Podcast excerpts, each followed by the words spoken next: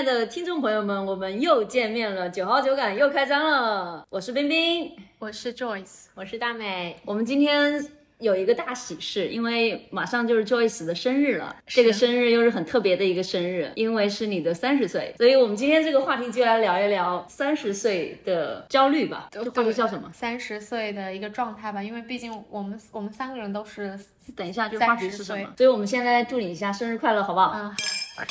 今天我们喝的酒还是赞助商呢。今天喝的是二零一四年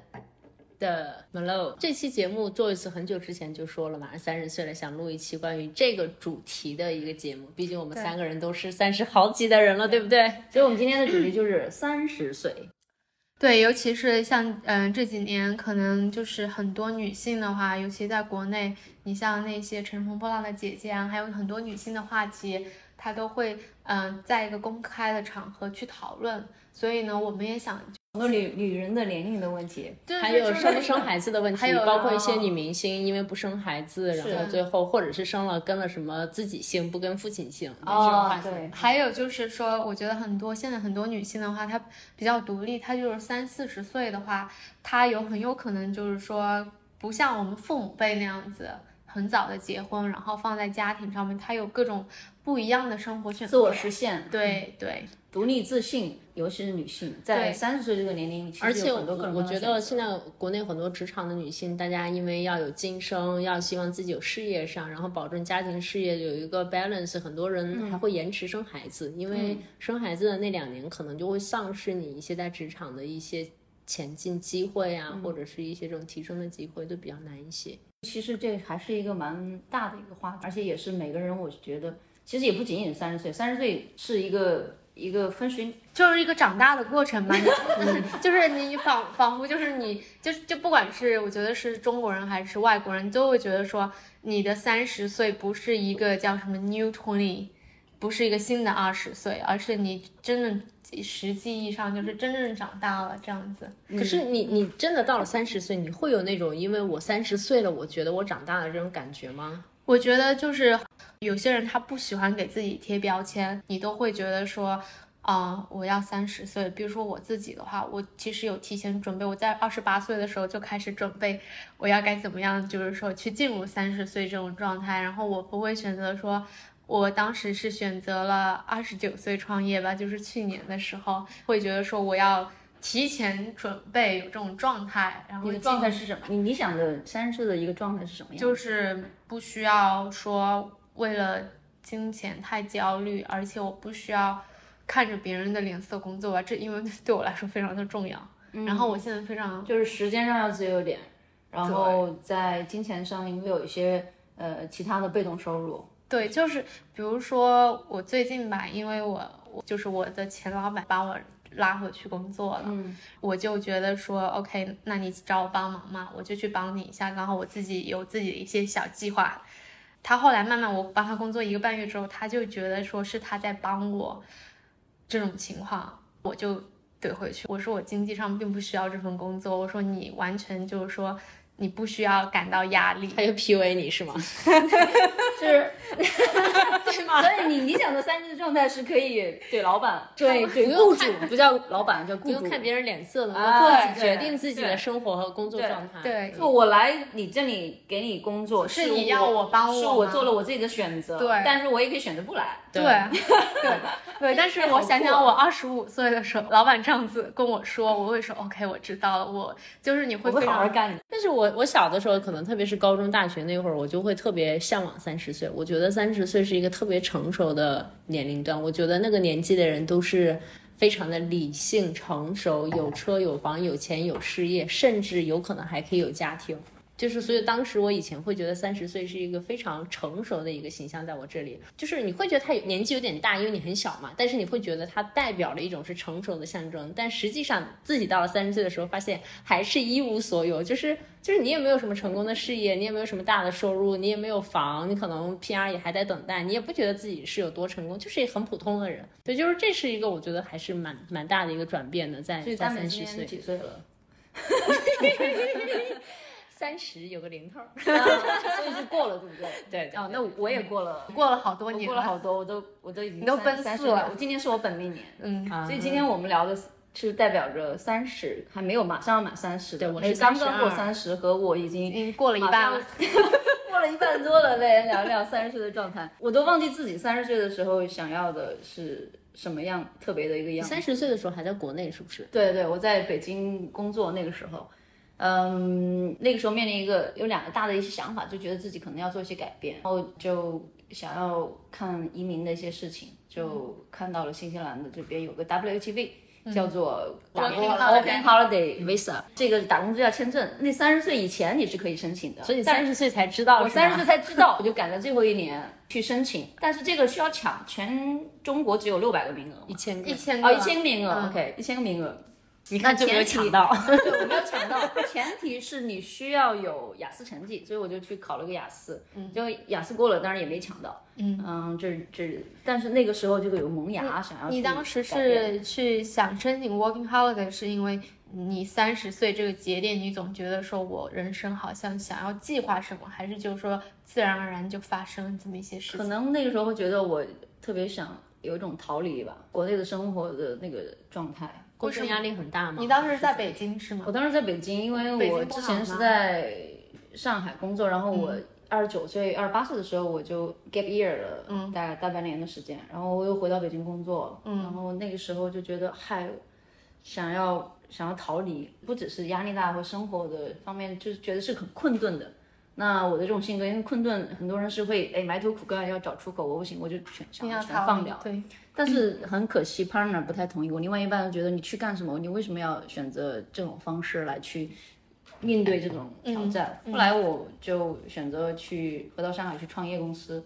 加入一家创业团队，嗯，还可以，就是两三年的一个一个奋斗这样子，又又回到那种特别紧凑、特别压力大的这种创业生活。嗯，你们来的时候已经三30了吧？对我来的时候已经三十二岁了，一八年三十三岁了。呃，但是做这个决定想要来的想法是从三十岁萌芽，呃，然后我们两个是他先来，会一步步的计划。刚刚过三十岁我们就就结婚了。但是我觉得，其实就是做的这些决定，并不是因为年龄到了三十岁而去触发的，只是说有时候你的经历可能正好是到了这个年龄而产生的？对这样的一些想法，对不对？这边我其实是一八年，我跟冰冰是一年过来的，但是我是二十九岁过来的。其实来之前没有什么，就是说我要逃离或者什么的，其实我是特别舍不得的嘛，因为那个时候其实有一种在国内工作很久了，感觉已经被洗脑了那种状态，就觉得全世界都没有北京好。对，是的，就是这种感觉。就你让我离开北京，怎么可能呢？就是我一切都在这里，我为什么要去新西兰？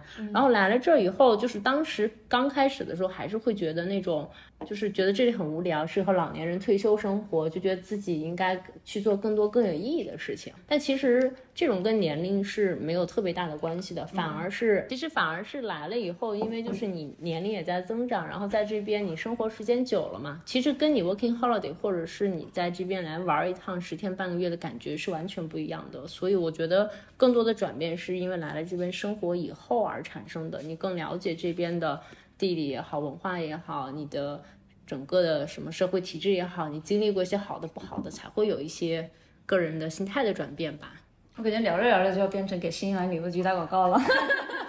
没有没有没有，怎么会呢？所以大美，你说你之前说在小时候看人家三十岁，觉得经济上有房有车，然后精神上也有了很好的家庭，富足，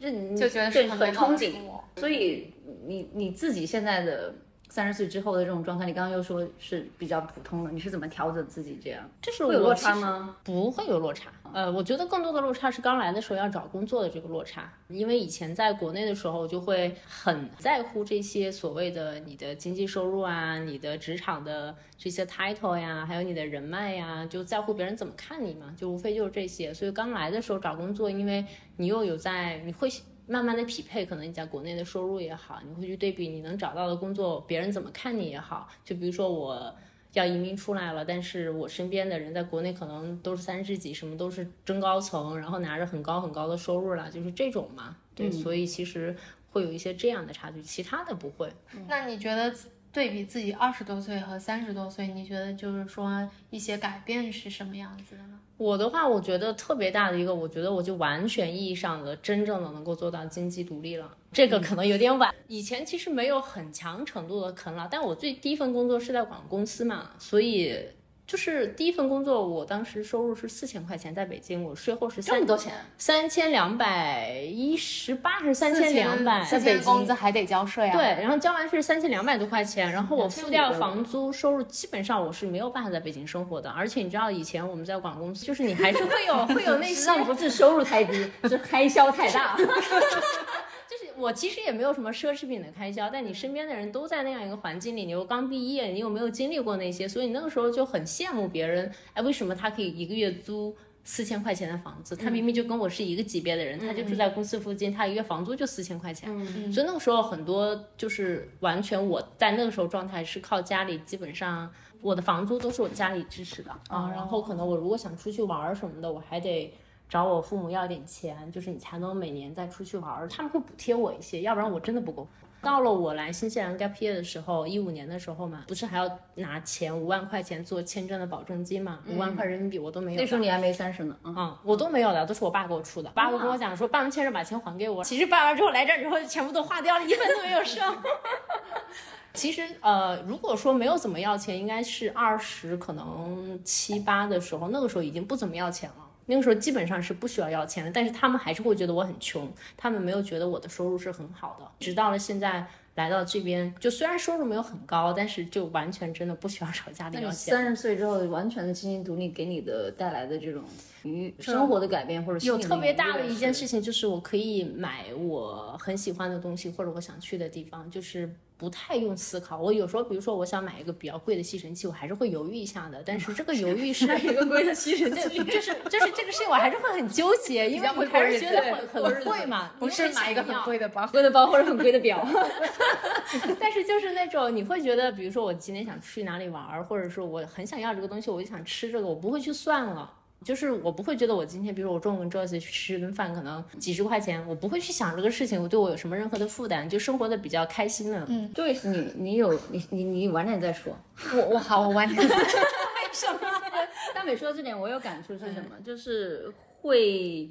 以前在这其实有一些地点的改变，比如说从国内到了新西兰，可能这边的人不太在意你到底是什么工作，或者是穿着怎么样。但是以前在三十岁的时候，你会给自己对物质上这种就觉得我要好好犒劳我自己，对吧？我吃的要好点，我住的要好点。而且在国内那个大环境里面，你会觉得不得不好像被这种绑架了。我们以前比较多的用外面的这种 title，比如说原来公司里的一些职位，对吧？然后背的包包是吧？戴的什么表？因为我我现在家里躺的都好多表，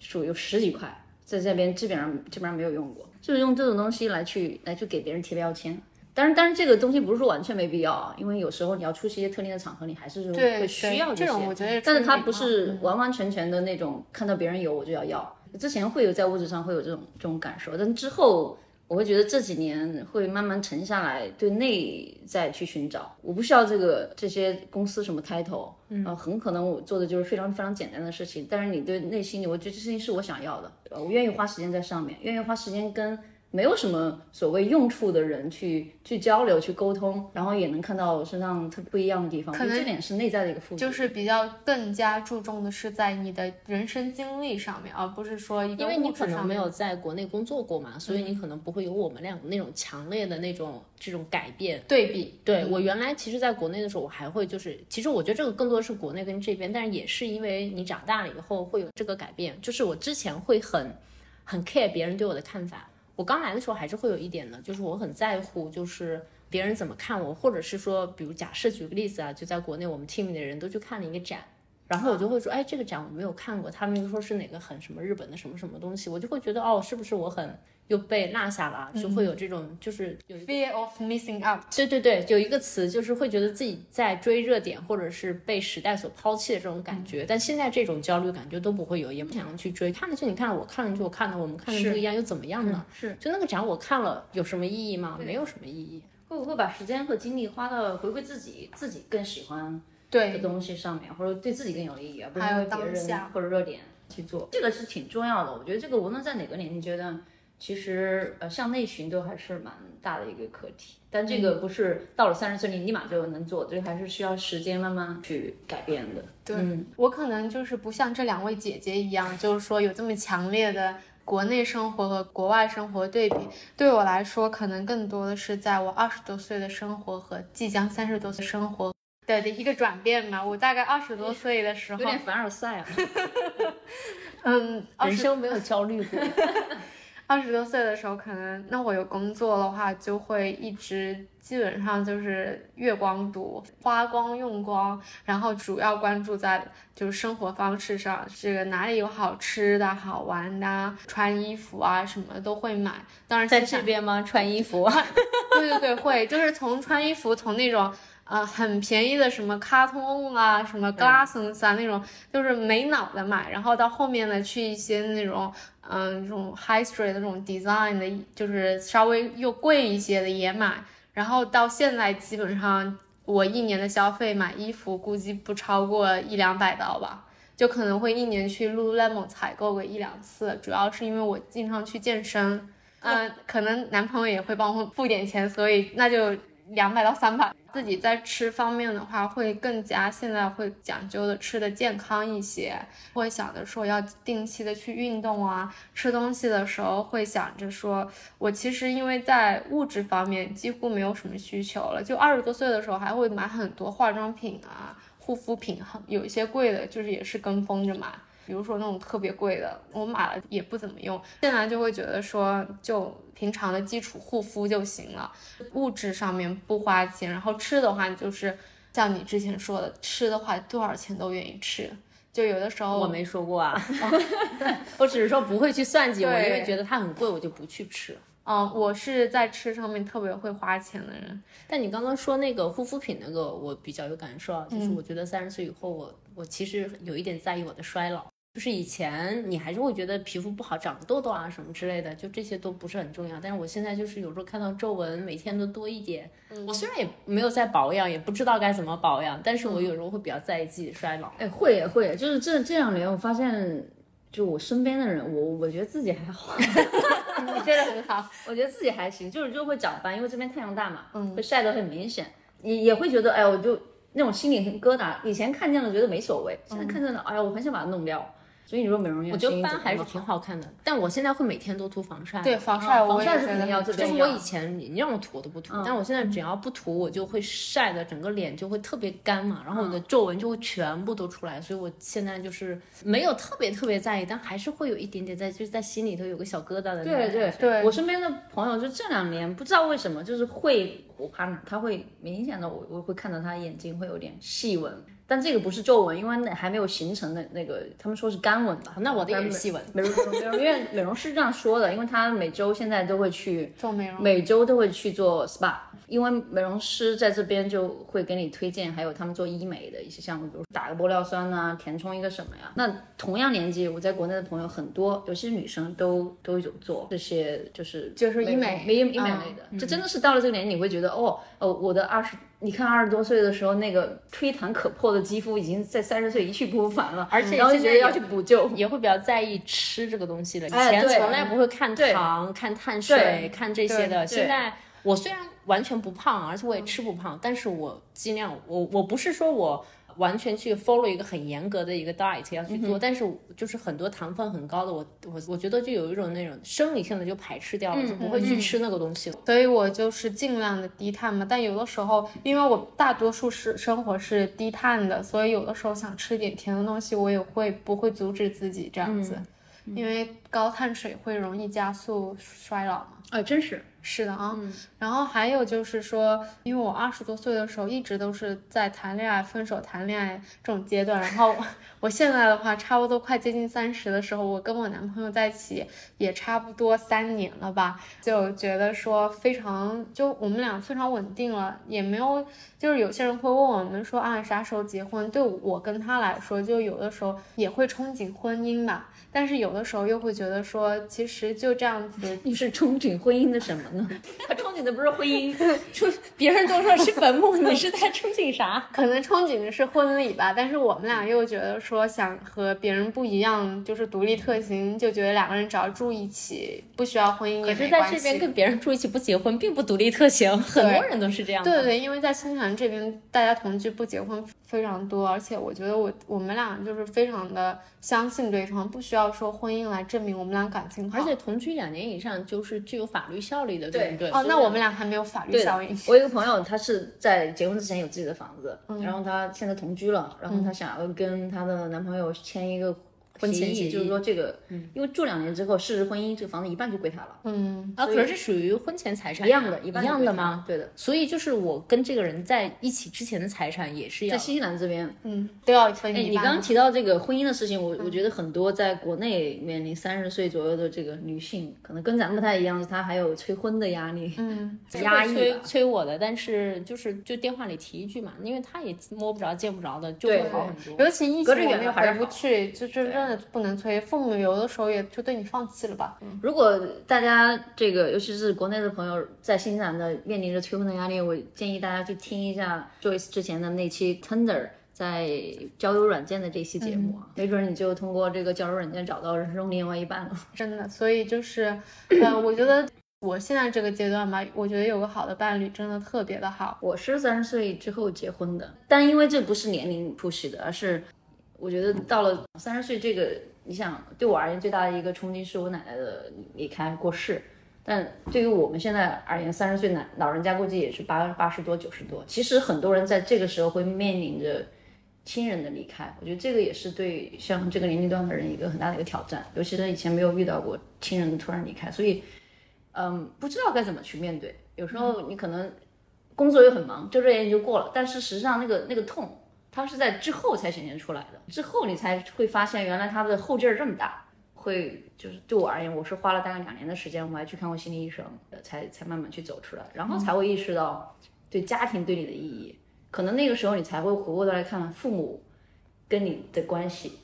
可能以前都是我我我，我是孩子怎么样怎么样。那现在你回过回过头来，可能到了三十岁之后，你经历过这些之后，会看，哎呦，跟父母之间的一些关系的处理，是不是会让你多一些这种反思？对我我前几年也是的，我觉得就是你要是别人问我说你要不要结婚或者要不要生孩子这件事情，我都是非常非常强烈的态度，说我不可能结婚，也不可能要小孩的。但是我这几年，我不知道是不是因为我上了年纪啊，还是说因为我身边的人都都变大了，开始有家庭了，或者是大家都开始有孩子了，我的想法是动摇过的。虽然我现在答案还是否，就是我不会结婚，也不想要小孩儿，但是我有在脑海里去幻想过，就是想象过那个场景，说我是不是有一天也会去办一个婚礼，或者是说。呃，我将来是不是也会去要一个孩子？因为我会在想，我会不会后悔这件事情？因为我在去参加别人的婚礼的时候，我会觉得，就是那个 moment 还是让你觉得很感动的，嗯，而且好像是确实会有仪式感，而且可能也是你们互相对对方的一种承诺承诺吧。然后像要小孩儿的事情，我现在我以前就觉得。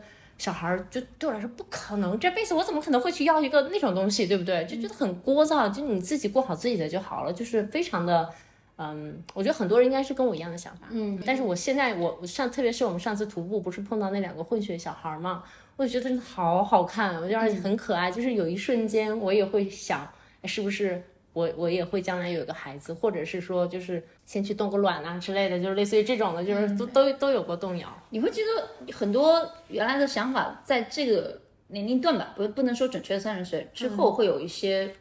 比较明显的一些变化啊。刚刚说的孩子也是，我就是结婚生孩子这件事情也是。我之前虽然很喜欢小孩，但是没有想过就是自己养个孩子，对。但你原来就很喜欢小孩，我原来很喜欢小孩子，但是我的另外一半他是觉得我不要小孩子，就喜欢玩别人的小孩，跟你自己养个孩子完全两码事儿。嗯嗯，后来是就有一天突然间聊到这个，聊到怎么面对死亡，当然这也是一个很很大的一个的话题大的一个课题。我会担心，如果另外一半不在了这儿之后，你的家庭还在哪儿？那个时候可能你年纪大了，你的你的父母他可能年纪也非常非常大了，可能他会先你而去，那你就就变成一个人了。小孩子他为什么说让家庭完整，他还是能够继续的让你再跟这个世界产生一种情感的连接和归属感。嗯，所以这个是很大的一个触动力，就是我们在未来的计划里面还会有小孩。对，但是我前几年的想法更多的，我会跟我朋友们经常去讲，就是大家一起养老嘛，可能买一个哦房子一起住嘛。现在大家很多人都会这样去聊，可我不知道，也许将来真的会形成一种产业会。但是就是我这几年这种想法就会比较弱了，就是我觉得即使将来我一个人在这世上，我不知道我可能住养老院也许也 OK，但是就是那种不会像前几年会去呼朋唤友说啊将来我们一起养老，就不会有这种了。我是想过，如果说我们会是想说，如果有了孩子的话，可能会买个人寿保险吧。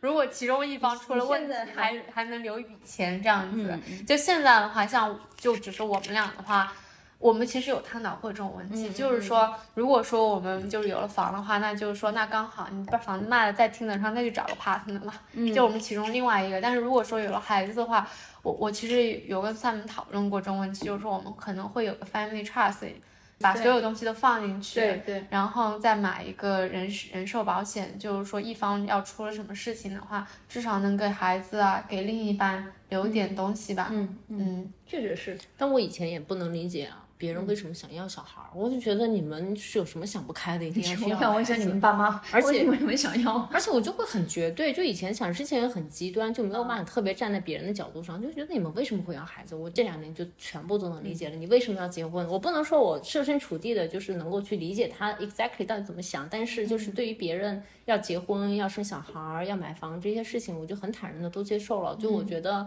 可能就是你人生到了这样的一个阶段，也没有什么大的阶段了，就只是可能变大了几岁，就到了这个时候就会有一些共鸣，你可以去比较对。去理解别人，我我觉得。有孩子的话，他并不是说你到了一个时间点你就得一定要有孩子。我觉得还是得看你们作为一个对情侣，你们或者一对夫妻，觉得自己什么时候准备好了吧？或者但我觉得准备这个可能 永远都准备不好，你有时候来了就来了，多少钱都能活。精神上准备好，有可能，我觉得就物质上你永远可能都准备不好，你永远都是想给孩子更好的，对不对？对，我觉得就是那种还是会攀比。如果我觉得其实在这边啊，我觉得如果是我的话，如果我有了孩子，反正我不是那种精英主义的思想，但是我可能还是会想给这个孩子最好的东西。就是我为什么要让你去念很，就是就是比如说学区房跟非学区房，你可能还是会想让你自己的孩子去到一个学区房的地方吧。我不知道，我现在是这样想的，也许将来我不会这样想肯定。是这样。是就就是你还会有比较想给他很好的条件嘛？肯定是我每次看房子的时候，我都会看附近有啥私校，就是你会潜意识觉得说这是你的第一套房，你都不需要，可能你还会升级的时候，但是你就是会不由自主的去看看附近有个啥学校这样子。哎，你们有没有那种想法？就是如果想象过，如果你有了一个孩子，就是你要觉得这个孩子，你会去想，哎呀，他出事情了怎么办？你要负担很多的责任嘛。然后更多的就是你你怎么想了这么多呀？我我就是就是这个不是这个不是我想的，是那天就是有一个新闻在讲那个国内哪儿啊，就是有一个什么进学校捅了好几个小孩儿的那个事情。然后还有我前天看了一个电影，就是韩国的叫那个什么《素媛》，然后我也看过，然后我当时看完之后，我整个人我哭的就不行不行不行的，就是我当时就一直在想，就是说，哇，就是如果作为一个父母，如果这样的事情发生在孩子的身上，而且就是就是你你该怎么办？我觉得这个事情就是好像也很也很可怕。你眼泪现在都要对，我就是我想到那个电影，现在就要就哭了。就很难过。我我不会想这么多，我就会想说，我怎么样能挣更多的钱，可以让 Simon 在家当奶爸。因为我觉得 Simon 可能还是一个挺有责任心的人。这就是你聊到刚刚孩子的话题，包括父母的话题，呃，买房、结婚、生孩子，还还养老。其实这些其实都怎么说，在人人生的这个阶段是会考虑到责任嘛，就刚刚说的，嗯，你会想要以前可能一人吃饱全家不饿，是在我自己，现在了，因为我是女儿，我是我可能未来成为父母，我还是朋友，我还是另外一个伴侣，所以你会把自己叠加在这些角色里面，给自己放到很多的责任感，是是考虑的东西确实不一样，这个真的是对。非常非常大的一个变化，而且还有就是很容易哭，我是这样，我一直会很容易哭，说什么我都会哭。哦，我也是。我不是，我我是后来之后才开始变得非常的柔弱，我是那种有一些事情特别特别小啊，我其实并没有觉得自己被感动，但是我就会很容易哭掉。嗯，是我今天的精神压力很大，我有时候我释放了。因为你看我哭点很低，所以我就是那种我觉得可能是我情感上特别好的释放。但我压力很大的时候我是不会哭的，我就会做很多的体力运动，就是去运动也好，去拔草也好，去种地也好，就是我觉得通过另外一种方式去发泄。我是发现了，就是年纪稍微大一些之后，我是那种在月经之前我。特别的情绪化，基本上都是大姨妈之前我哭，我我然后上面就会说你咋了？我说我可能要来大姨妈。男人男人无法懂得。上次我们是在南岛，是不是有次他要来大姨妈，然后那天就特别凶还是干嘛？最后就是 Summer 其实已经生气了，但后来他告诉他他要来大姨妈了，他就说那我可以原谅你，然后就默默的去把事情全都干掉。大姨妈能解决所有的冲突和矛盾，家庭冲突、家庭矛盾。他大概一个月能忍受我一次这样子。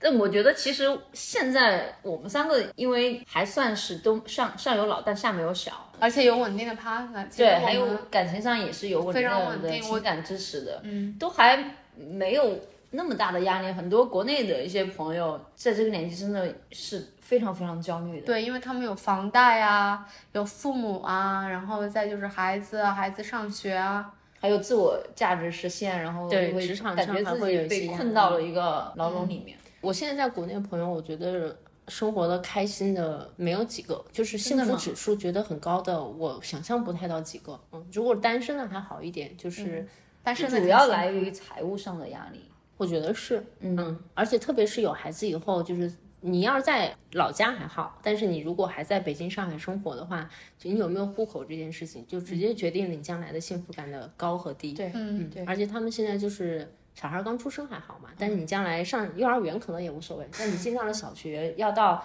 幼儿园升小学这一步，就会让很多人知难而退。我也有朋友，他们之前是在上海，也是上海本地人，有个人的户口都有，但是在幼儿园升小学那一步就溃败了，就逃回新西兰来了。然后现在还有一个朋友，就是他在国内，他刚有小孩嘛，就刚怀孕，而且还没生呢。他现在就已经考虑到说上学肯定会是个问题，然后他们可能会回到厦门，然后因为是厦门户口嘛。然后回到那边再去找一个工作，就是会让你的生活的幸福指数更提高一些。嗯，对，我觉得就是不管您是三十加还是三十下面，一旦有了一个孩子的话，你的人生可能很多选择你会多靠。围绕着孩子这一边去考量，对，因为我觉得在北上广，你结婚了没有小孩，其实跟你们在谈恋爱或单身的时候那个状态不会差很多的，因为你没有更多的这种 responsibility 要去给他更多的资源嘛。但是有时候户口这件事情真的是很难搞的。对，户口就代表着房票，用外一个话说，房票也意味着实际上是你能不能买得好，就是买房子资产嘛。大部分现在中国人很多的钱都是在房子上面嘛。嗯。你没有办法在，主要还有它也不像新西兰，对吧？你一个移民国家，你花钱，说白，你有钱，你可以过来买身份，然后我可以进到最好的地方，然后可以进到最好的学校。但是你在北京、上海，你有钱你也买不到身份。对，你嫁了一个本地人，然后你也不能有本地身份，就是就是，所以就让很多人就真的很难。我哥现在已经在上海有十，我觉得他十十七年了，他还是没有上海口。当然，他一方面自己从来不上心，因为之前之前有个上海老婆。所以孩子念书也不是什么大问题，啊，就跟母亲那边走就好了。对，跟妈妈那边走。但是他自己，因为他现在是单身了嘛，就会觉得哦，回过头来发现没有，就觉得我靠，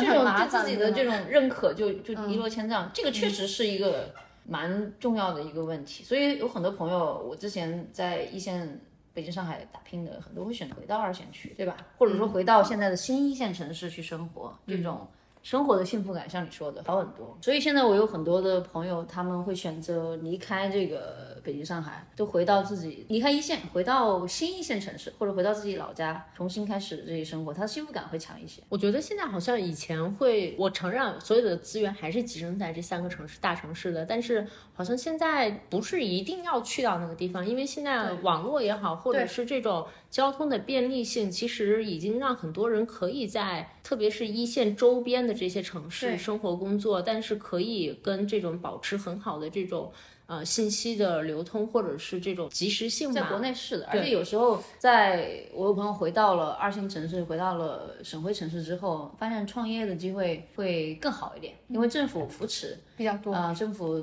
长沙对吗？对对对，长沙、武汉的都很多，所以他们可能在北京、上海的那种创业的氛围会更加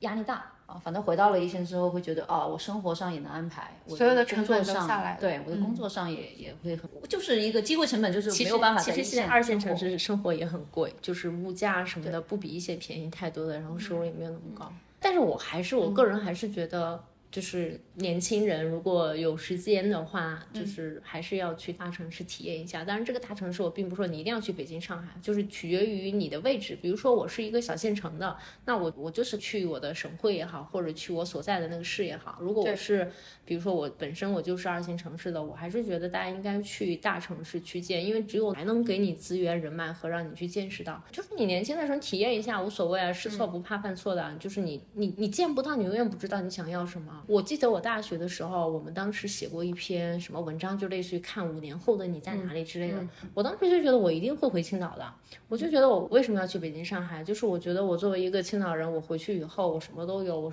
过得一定很舒服的，对吧？我就当时我从来没有想过我去北京。但是我在那年回去实习的时候，当时我有遇到，我觉得人家怎么想不知道，反正就是我一直把他觉得是我我人生当中的一个像我的开门人一样，就是他告诉我说你要去北京，或者是说他当时其实我们有一个 program，就是一个北京的导演过来拍片嘛，然后他说你要是嗯大四过来我这实习没什么问题，他也许只是啊只是 offer 了我口头随便说了一个这个东西，但是我就以为我真的可以去了。然后，而且毕业以后就真的去。我虽然没去找他，我拿到了更好的别的机会，但是我觉得那个是对我人生来讲特别重要的一个事情。就大城市真的有你想象不到的。年轻的时候还是如果去尝试，对鼓励大家多去走一走。为什么说读万卷书行万里路？有道理的。是啊，多去看，多去学。对你去了可以退回来，但是你永远都不去，我我觉得会局限很多人的目光对。，我觉得二十多岁的时候，主要你就是去不断的体验，然后知道自己想要什么。可能三十多岁的时候，你明白了自己想要什么，然后你就深耕这一领域。这个二十岁去追自己想要什么，三十岁知道自己想要什么，这个就是特别特别幸运的一件事情。有些人终其一生就都在。寻找其实，但这个不用着急的，就是你去试、去体验，总归会。因为你触角发越来越多现什么，对发现一些新的东西。不过话说回来，虽然年轻的时候都得走，但是一旦就是到我现在这个年龄，我会觉得试错的成本会增加，就是机会成本、时间成本在增加。所以在做一些决定和选择，比如说对于像我国内，他他到底选择退回二线、准一线，还是继续留在这里去拼搏和奋斗，其实他们的这种做决定的这个考虑啊。的维度会变得更多，然后机会成本也会变得不一样。所以一旦做了决定之后，还是怎么怎么讲呢？就慎重吧。可能我觉得到我们这个年纪也会有，特别 Joyce 还有他自己创业嘛，所以他其实没有这种特别强烈的，就是我去做职业上的转换的一个差距嘛。但是我觉得像我的话，如果我现在要去在创完全去创业也好，或者去做另外一件事情也好，我其实或者跳槽也好，我还是会思考背后所有的这些成本的，因为我觉得就你一招错步步错，就是会有这种担心。其实，在过往的这些经验，包括你的生活经验、你的生活阅历、你的工作经验，在未来选择赛道的时候，可以做叠加的是最好的。就像可能说，就很多人他可能是先我做的这份工作，然后再去同时去创造一份额外的被动收入。那这个同时做，我觉得在现在而言是是比较好的。当你重新选择这些专业学习。换不同的行业的时候，其实也要去做叠加，这样的时候才会可能会选择机会会多一些。对，不过创造我们在这边，我觉得其实很多人都有做过职业上的转换的，跟以前在国内或者是之前不一样，因为很多人移民过来年纪比较大了嘛。我觉得很多人都是做职业上的转换的，是的都是开启了另外一个职业选择，但是还挺多的。某些方面上上，就举个例子，我有朋友以前在国内做那个活动 event 做演唱会的，他在这边来的时候学建筑，完全两个不搭的行业，但是这里头他应该是分析了自己的性格优势、劣势，还有过过去的一些经验的优劣的，还有这边的机会嗯还有这边的一些机会。如果一个成熟的等他学完后来后来之后再去看他的职业转换，应该会是加速期，而不应该是完全从零到一，这个过程会比较漫长。所以在做一些决定的时候，也要想清楚，就是三十岁之后的基本成智慧成本会比较大一点。嗯嗯当然了，就是除了这些焦虑，我觉得还是说该怎么生活就怎么生活，对你？们有什么焦虑吗？我其实觉得我没有什么焦虑。哦，最近就是买房子很焦虑，因为我这不是刚刚也身份下来之后，你有房票了嘛？就跟户口恭喜恭喜下来之后，你有房票了。就我们第一期的时候，那个冰冰还讲到，哎，这个绿卡还没拿到咋办呢？那这不就拿到了吗？对不对？我们这是第八期，对不对？对我们第八期，第八期就拿到。也没有等了有两年多，二二十四个月。但是我觉得还是24个月心想事成吧，就是你想要做什么事情，总是世界都是会为你开一扇门或者窗。哎，，对这句话我也喜欢为什？么为什么买房这么焦虑啊？因为最近房子涨得太厉害了。也挺新西兰，可能新西兰的房子房价在去年年底的时候不是都上了央视嘛？嗯对就是去年涨了百分之十几个点，十六，然后现在是一天一个价。对新西兰这边卖房子呢，它不是你看很多都是二手房，不是你去看了之后你你就能找开发商买的。二手房是怎么呢？就是。嗯，政府有个估价，你要是跟屋主谈，或者是要去拍卖的。嗯现在这个卖方市场，基本上你全是要拍卖，就是买家比卖家多。而且买家总体期望值很高，比如说他拍卖，他心里卖卖家有个心理价位，比如说这个房子嗯卖家心理价位，比如说是一点二一百二十万，但是最后拍到一百一十万，这种就是属于流拍了，就等于说买家不会，卖就是。你你的买家出的价钱没达到我卖家想要的价格，我肯定是不卖啊。对但现在房价疯狂到什么程度呢？就是一百万的房子，你可能卖到一百五五六十万，嗯，最起码要准备这个价钱，可能很多都两百万。那我第一次去看拍卖啊，那时候就是还 PR 也没下来，反正自己先看着呗，就是在市市中稍微偏一点的市中心，呃，也不是那么好的一个区，比较老的破的一个区。他的房子呢，政府的估价呢大概是在一百三十万。然后当时呢，我说啊，我跟我的 partner 去看，然后我想说他他们卖多少钱，大家会商量，卖了一百六七差不多了嘛，你看都涨了百分之三十。去年买的话，这个房子可能一百一、一百二就能买得下来。好，结果一到拍卖现场，人家拍卖师说起拍价是二百二十万，所以他最终拍到了两百三十万。那是我们第一次去的一个房子，上面挤满了大概一百多个买家，就一个房子挤一百多个买家，所以现在的市场就这个样子，就很焦虑啊。我其实跟那个冰之前有打过电话，那会我我也很焦虑，因为我们今年也考虑买房子嘛，首套房都是这样。对对，焦虑到就是后来我打电话给冰了，就是可能可能你跟你的 partner 有一些嗯，就是叫 disagreement 嘛，你需要去协商分歧，分歧要去协商。后来我们也是就是看了好多房，然后大概知道了两个人想要什么，然后后来就觉得说。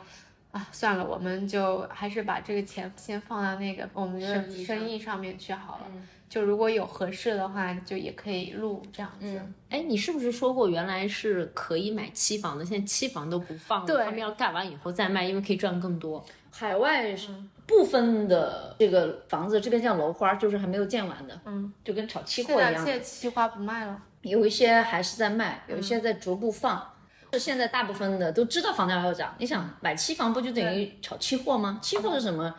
开发商预估这个房子会涨，涨会会会跌，对吧？所以他设定一个价格是他满意的。嗯，那他卖他如果预估房价会涨，他卖给你，他不就亏了吗？所以他就买 turnkey 这种。现在他看得到接下来房子就会涨的，所以他就 hold 住不卖了。对我本来跟怕了是一开始打算买楼花的，因为这样子我们俩经济上完全没压力，也不影响我们做生意的现金流现在这。边只要付百分之十就行了。然后完了之后呢，后来我们觉得说现房也可以，就现房我们就是首付也够了。后来就看了几套房嘛，就觉得总是比比我们的预算高那么一点点，后来就会感觉到很焦虑。后来我们商量了一下吧，就觉得说我是一个很要成就感的人，我会觉得说这个工作上带给我带来的成就感可能比买房还要大吧。如果没有合适的房的话，我们后来就是把钱有一部分就放在我自己生意上，然后觉得说如果有合适的期房放出来，我们也就马上买。其实新西兰有很多人都是租房子的，嗯，其实租房子不影响你的生活的质量和品质，有些人租房子也能过很好的生活，但是就是算是一个投资的行为吧，对所以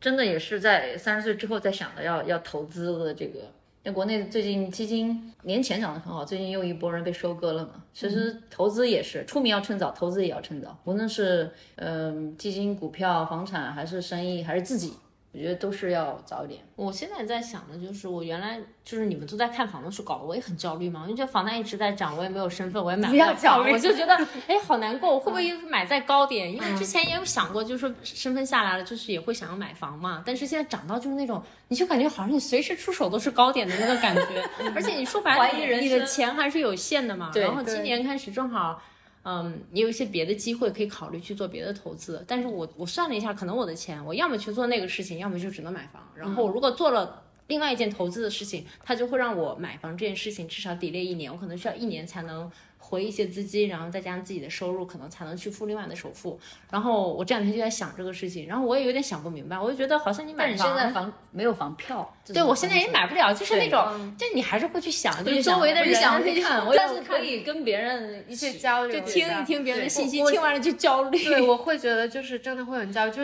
真的当我们做那个决定之后，比如说我跟三门做了决定说我们不买现房了，就其实我们跟你差不多，就是说如果把钱放在投资这个生意上面的话，我们买现房的话就会差一些，但买期房就没压力。我们就做了这个决定之后啊，我突然间就是就没有那么焦虑，就是释然了。就是干嘛呀？你说是不是做自己开心的事情？而且我觉得我这投回报率也挺高。嗯虽然就是说有些人会觉得说，哦，你可能房子他们去年三个月转手一卖挣个二十万刀这样子啊，但是也是要看个例，你知道吗？它不是每个它也房子不是一个长远的事情嘛。对反正我觉得我我现在的这个时候，我我更多的想要就是说，我如果将来不工作了，我希望我可以有一件事情或者一项投资的项目，或者是我自己创业，或者是不管是什么事情吧，它能够让我在离开了工作以后，我能够养活我自己，而且它是一个稳定的收益。所以这个事情，我觉得是未来，是我未来两年之内我想去主要解决，而且现在已经有了一点眉目，我觉得还挺好。不仅是两年，我觉得这是长期的一个事情。这实际上就等于是财务自由。你刚刚说的，你通过投资到不了自由到不了自由就起码你的被动收入，你不会把自己绑在一个局限在工工作上面。上，对对对对对，其实真的，我我觉得最近的可能的这个焦虑是来源于市场的状态，就是大家你每天接到的信息给你啊，你现在一天不买涨百分之十，对中介就是对吧？中介说，哎呀，你再不买就晚了，然后又说刚需房，你不管怎么样都要对买。我就会觉得说，其实就是也没有那么糟糕。我们比如说我自己，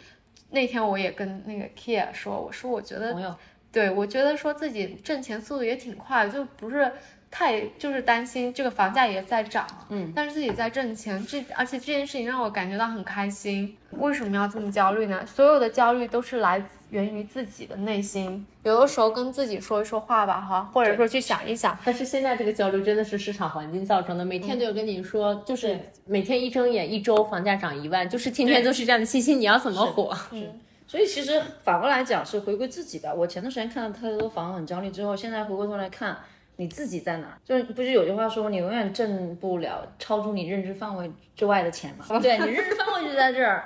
对吗？还是要回归到自己，你怎么去看待？首先是从自己的状态。嗯，所以说这个这个为什么没有课去教？教不了，因为每个人财务状况不太一样。你现在可能更适合去买一个期房，但是对我而言，我可能要买个二手房。或者对其他人家各个区不一样，或者他贷款能力不一样，那每个人的这个选择是会不太一样的。嗯，所以还是回归到自己，你自己要怎么看？而且这件事情可能规划到未来，不说短了吧，长了也就是五年的一个你的你的生活的状态，你的财务的状态，还有你可能下一阶段五年之后的下一阶段你该怎么走，所以它是一个综合的考虑的因素。回过头来一想到这儿，哦，那我一点不焦虑了，市场怎么变化，可能就是涨了嘛，但是它从长期而言，我还是很看好的。在新西兰这个市场，那你什么时候入局都都不晚，现在就是最好的状态。中国是最好的我跟你说，我觉得就就有的时候你可以跟自己说最差怎么样，就比如说当你自己发展自己职业的时候，你有一些被动的收入的时候，你就不需其实最差你就是不不要在奥克兰买房嘛，对不对？你可以去到别的地方。哦反正我都没有房票，我也不焦虑了，不想了，对，我我觉得是 想也没有用最好的事情就是当下吧，你这个准备好了就是最好的时机。我们也没有什么计划，就会觉得说想先疫情结束了回一次国啊，这样子，其他也没有啥五年计划、长远的计划，就是一步走一步这样子。我觉得国内的朋友如果太焦虑了，也可以考虑一下移民。其实就在哪生活都是只要生活的开心就好。其实就像 Joyce 说的，无论在哪个年龄段，你的焦虑可能都是从自己给自己的。想明白了，然后啊不能说想明白吧，是重新回归自己。不要跟别人比，就是觉得说我自己过得幸福就好了，不要说总结一下吧，你还要总结啊？总结怎么提炼一下？就希望大家希望自己少点焦虑，对少点过有趣就是的人生生。无论在哪个阶段，其实都有面临不同的一个课题吧。所以不在乎年龄，生命不在于年龄，生命，我觉得年龄真的不重要。不仅仅是三十岁，生命中任何一个年龄阶段都会面临不同的一个课题，有不同的收获，也有不同的焦虑。我觉得年龄真的不重要。二十岁你会觉得我今天没有钱要死了，或者是没有人爱我很难 过，对吧？我三十岁了，你可能会觉得我买不起房，我要生孩子了，我很难过。你四十岁、五十岁还是会有更多的焦虑或者其他的这些问题。是所以年龄真的真的不重要，对就活好当下就好了。遇到问题解决它，然后一定要在当下找到自己的幸福感，快或者有一些二十多岁的人，还有三十多岁的人，如果你们很焦虑的话，也可以给我们留言，我们可以就是，喝个酒聊聊天，对对 对，买醉。好了，我们今天的分享就到这里啦，希望大家喜欢这期节目，开心生活，下期再见，拜拜拜拜。